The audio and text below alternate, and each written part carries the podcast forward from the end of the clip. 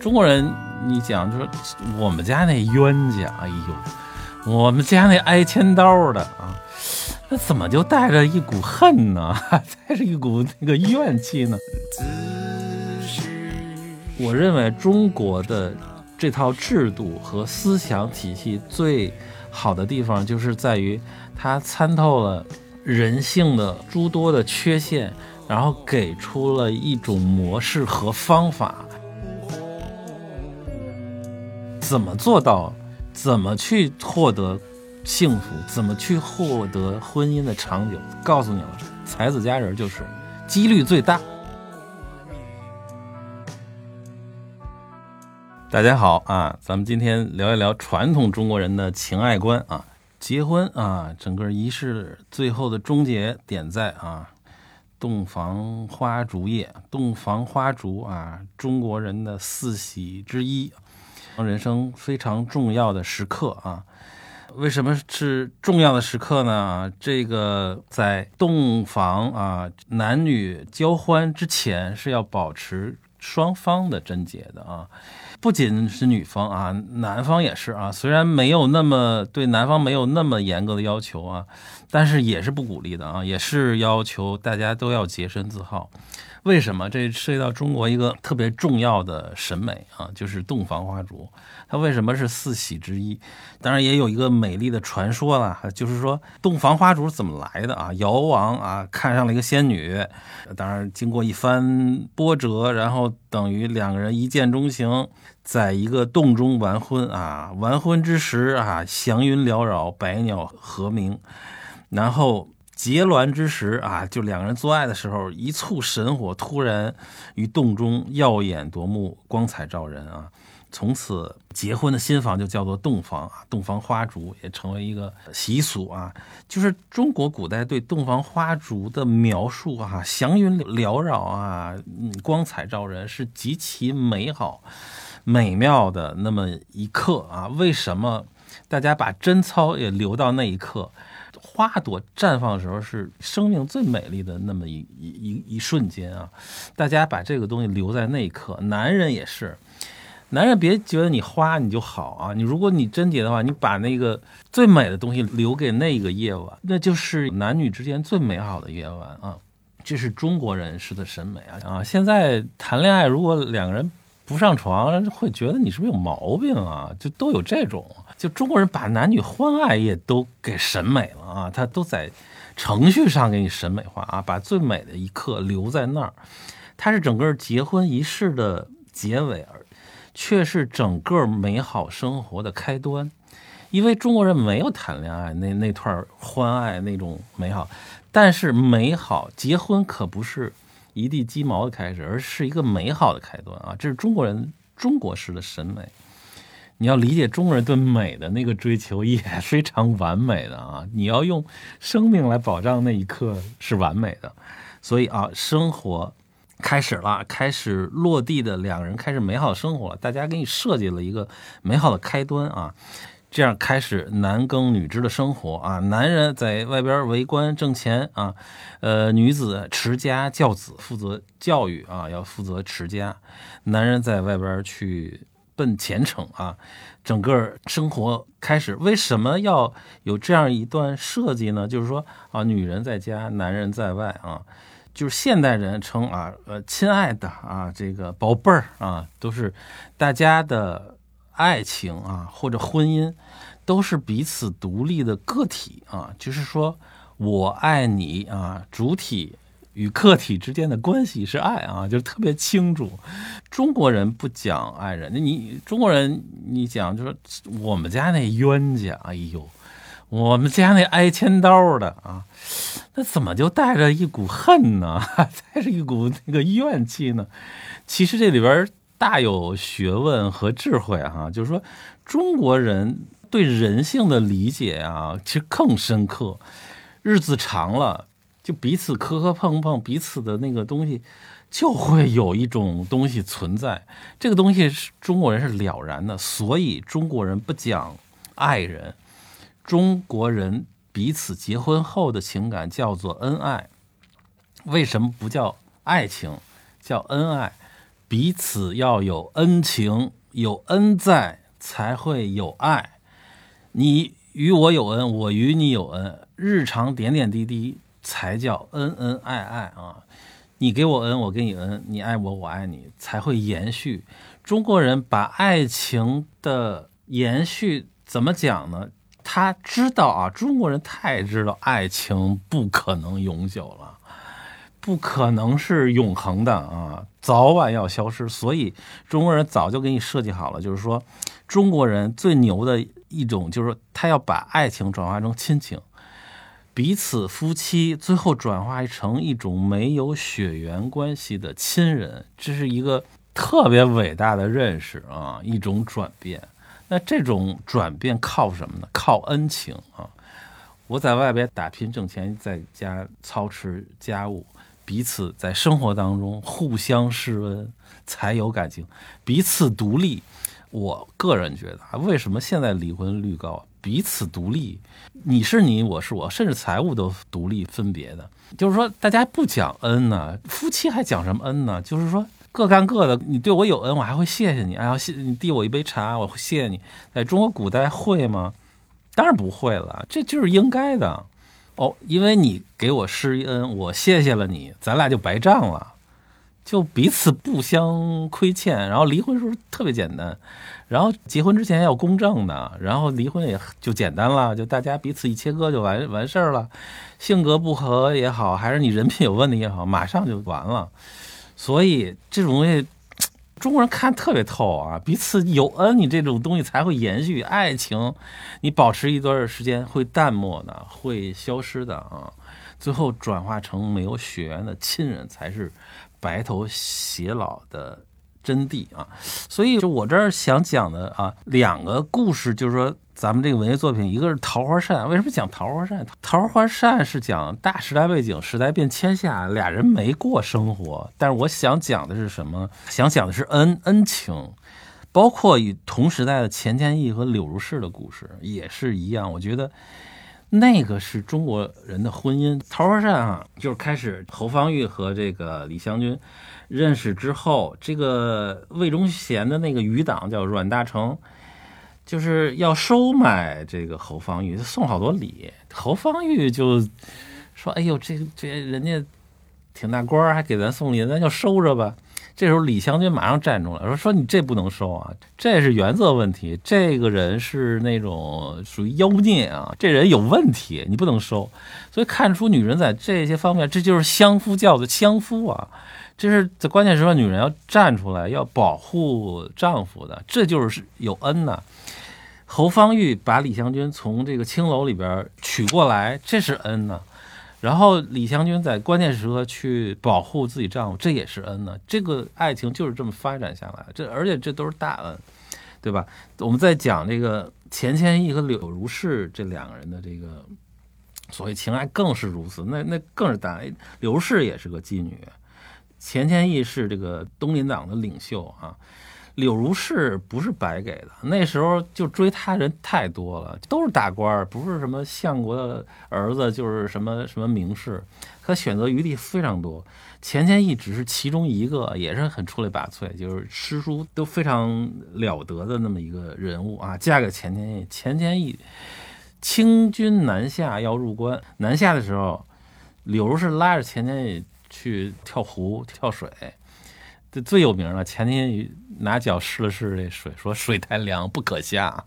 这是大家挤兑这个钱谦益挖苦他最重要一点。然后清军来了以后，他要出去避头，实际上他是去剃头去了啊。这种中国人现在看来的汉奸呢，如果以现代人的，我要跟你做切割，我不能当汉奸呢。咱俩赶紧离婚，离。离离你越远，咱俩切割越清楚越好。我是不当，我是人格高洁，所以现代人是独立的啊，是自由的，马上要给你切割。中国古代人，我觉得不是这么对待婚姻的。柳如是怎么做的啊？就这个女子，我是极其欣赏。钱谦益去北京的时候，柳如是身穿朱色大帐篷送自己帐篷，什么意思？红的朱啊，这明朝朱色呀！你让你记住你是明朝人，你他妈去那个清朝做官，你还有良心吗？这钱谦益心里羞愧啊，但是家主已经投降了。但是之后，这个柳如是仍然没放弃自己的丈夫。这个钱谦益特别惨，就是两次被这个清朝下狱。柳如是四方奔走，把自己的这个叛徒老公捞出来。这种女子啊，这胸怀之大，然后这力量之强啊，就让钱谦益真是自愧不如。钱谦益开始转变，然后开始暗地资助反清复明的力量。从那之后一直在做这件事儿，就自己特别的愧疚。陶然这个侯方域，这也是真人改编的。真人侯方域可不是出了家了，也不是那么英勇的。最后他去参加了清朝的科举。然后还给那个清政府出主意去灭那个反清复明的这个部队啊，这都是汉奸行为。虽然不严重哈，虽然有理由，这侯方域有理说父亲受到威胁，他不得已去参加了科举。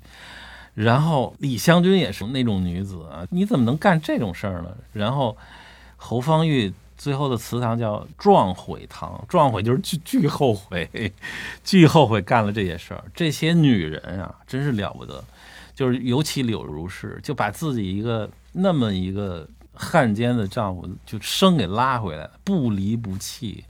然后大家后来对钱谦益没那么恨，其实就是是因为柳如是啊。如果真的他一路就是放任他这个钱谦益去投降清军的话，就真是被骂死了。后来大家对他没那么反感，是后来钱谦益确实做了很多反清复明的这种正面的事儿，大家对他啊只是挖苦挖苦的啊，水太凉不可下，就这种。但是我觉得这是古代婚姻的这种不离不弃，就是说我这是。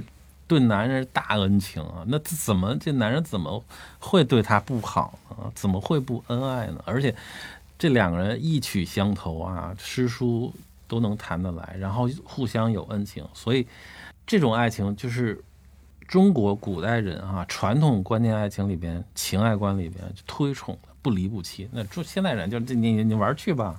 一个人品有问题啊，我们就切割了，然后我们就实际上多了一个坏人啊，少了一份这种感情啊。所以我想讲的这个婚后的生活，其实我们更应该讲一讲这个《浮生六记》啊，《浮生六记》是一个真实的故事，就是完全在写呃沈复和芸娘在婚后普通的爱情，所以我们。放在后边一节讲啊，放在中国人眼里最美的爱情那节来讲，中国人最普通的爱情到底？咱不讲那种，呃，波澜壮阔的啊，凄美的那种大时代下的那种，呃，壮阔的爱情。咱们讲一讲普通的中国普通的读书人啊，普通的爱情的情爱生活，婚后的生活，中国人眼里啊，普通的情爱。是是什么样美的爱情和西方所描述的绚烂的爱情是不一样的啊！我们放在后边讲啊，所以我在这个地方反而强调就是说恩爱这两个字啊，它透射出来啊，中国人对这个人性的这么一个认知和情爱关系的处理之后所展现出来的一种态度啊，总结出来就是叫有情有义啊，厮守红尘。不是咱俩天天死去活来的去过日子，叫厮守红尘。在这个世间，我们享受一些那种作为人啊，嗯，那种普通生活的乐趣啊。这我们可以在《浮生六记》里边去讲这些，那种跟自己的老公、跟自己的妻子啊。恩恩爱爱，有情有义，厮守一生，这是中国人对爱情的最终的理解啊！所以，我们通过这些文学作品总结出来，就是中国古典情爱的这种经典模式，就是才子佳人啊！这跟我们现代人所讲的现代人的理想观念、理想的经典的爱情模式，王子公主啊，这是两种截然不同的对情爱啊、对爱情的。看法和处理的方式完全不一样。中国，你我们选定的这些题目啊，这些故事几乎都是啊，到了讲就是说从这个刚说的《钱谦益柳如是》《桃花扇》《浮生六记》。呃，雷峰塔，呃，雷峰塔传奇是有一是一个特别啊，回头我们单独讲一讲雷峰塔传奇的白素贞和许仙，他有点超越这个，但是他又没超越出来，也他有他的妙处。还有这个《牡丹亭》啊，然后《无双传》《李娃传》《梁山伯与祝英台》等等，百分之九十吧啊，呃都是才子佳人，还有一些比如那个。裘染客里边那是佳人爱上英雄啊，也有一部分是爱英雄的啊。但是终归来讲，爱英雄其实也是才子的一一个变种啊。中国人推崇的全是才子佳人。西方人给我们的观念啊，我们所有女生都梦想着啊，有一个自己心目当中的白马王子，把自己接走，然后开始了幸福的生活。所有人都在幻想啊，就是我小时候读的那些童话啊，这些故事也都在传颂这些东西。我就想说，欧洲以前有很多那种小国啊，也确实有很多王子公主，但终归是有数的，再多几百个。那是极少数，跟你没啥关系啊。他们所塑造出的王子公主，不过给普通人一个梦想。就像我们大家去电影院里面去看电影啊，我看到一段美好的爱情啊，跟你没关系的爱情啊，你去跟着去做一个梦，在暂时忘掉生活当中的那种一地鸡毛、那种琐碎啊，去畅想一番啊，梦醒了继续回到自己生活里边。王子公主，你。不太可能是王子，你也不太可能是公主，跟我们普通人没有关系。中国的才子佳人不一样啊，中国人的才子佳人是人人可为啊，人人可以成为才子，人人可以成为佳人。中国的所谓才子啊，就是读书人，读得好就是才子啊。中国这个科举考试就是从隋朝开始啊。大概就有院士、乡试、会试啊，然后殿试，啊，分别有秀才、举人、贡士、状元啊，这都叫才子啊。只要你努力，只要你肯读书啊，你当了秀才了，就是才子了啊，就已经进入这个经典模式里边了啊。你大字不识，肯定不能叫才子啊。这就是才子，人人可以通过努力啊，通过修为就可以当才子。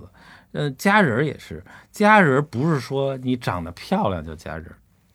中国的女子啊，有三从四德，咱不说三从，就说四德，有妇德、妇言、妇容、妇功啊。你有好的德行，你善言辞啊，你善于打扮自己的仪容，会女红，呃，只要你做得好啊，这。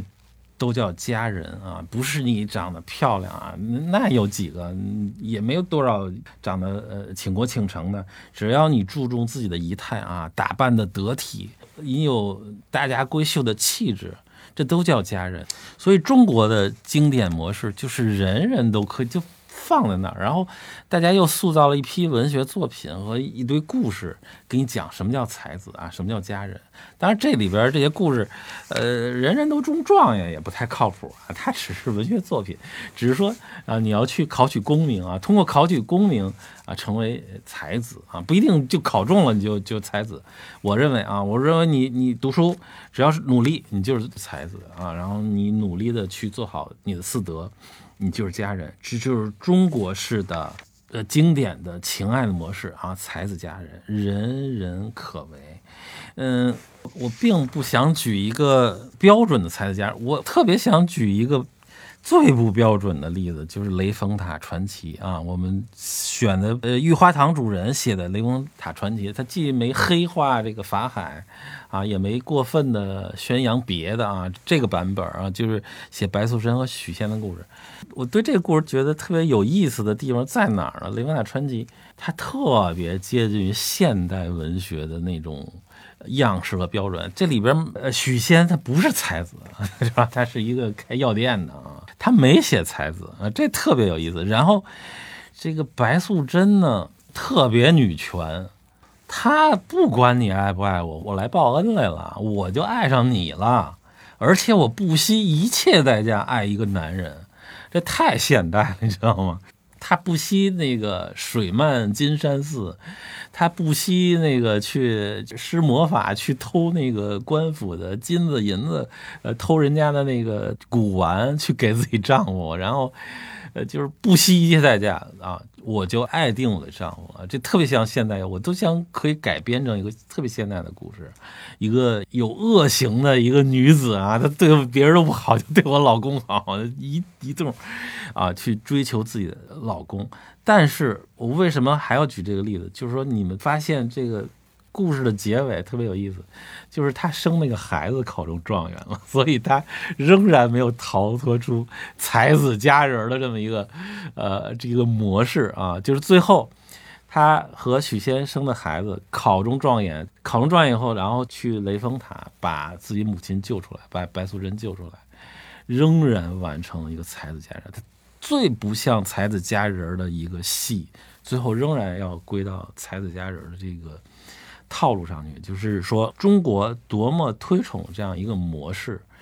我认为中国的这套制度和思想体系最好的地方，就是在于它参透了人性的诸多的缺陷，然后给出了一种模式和方法。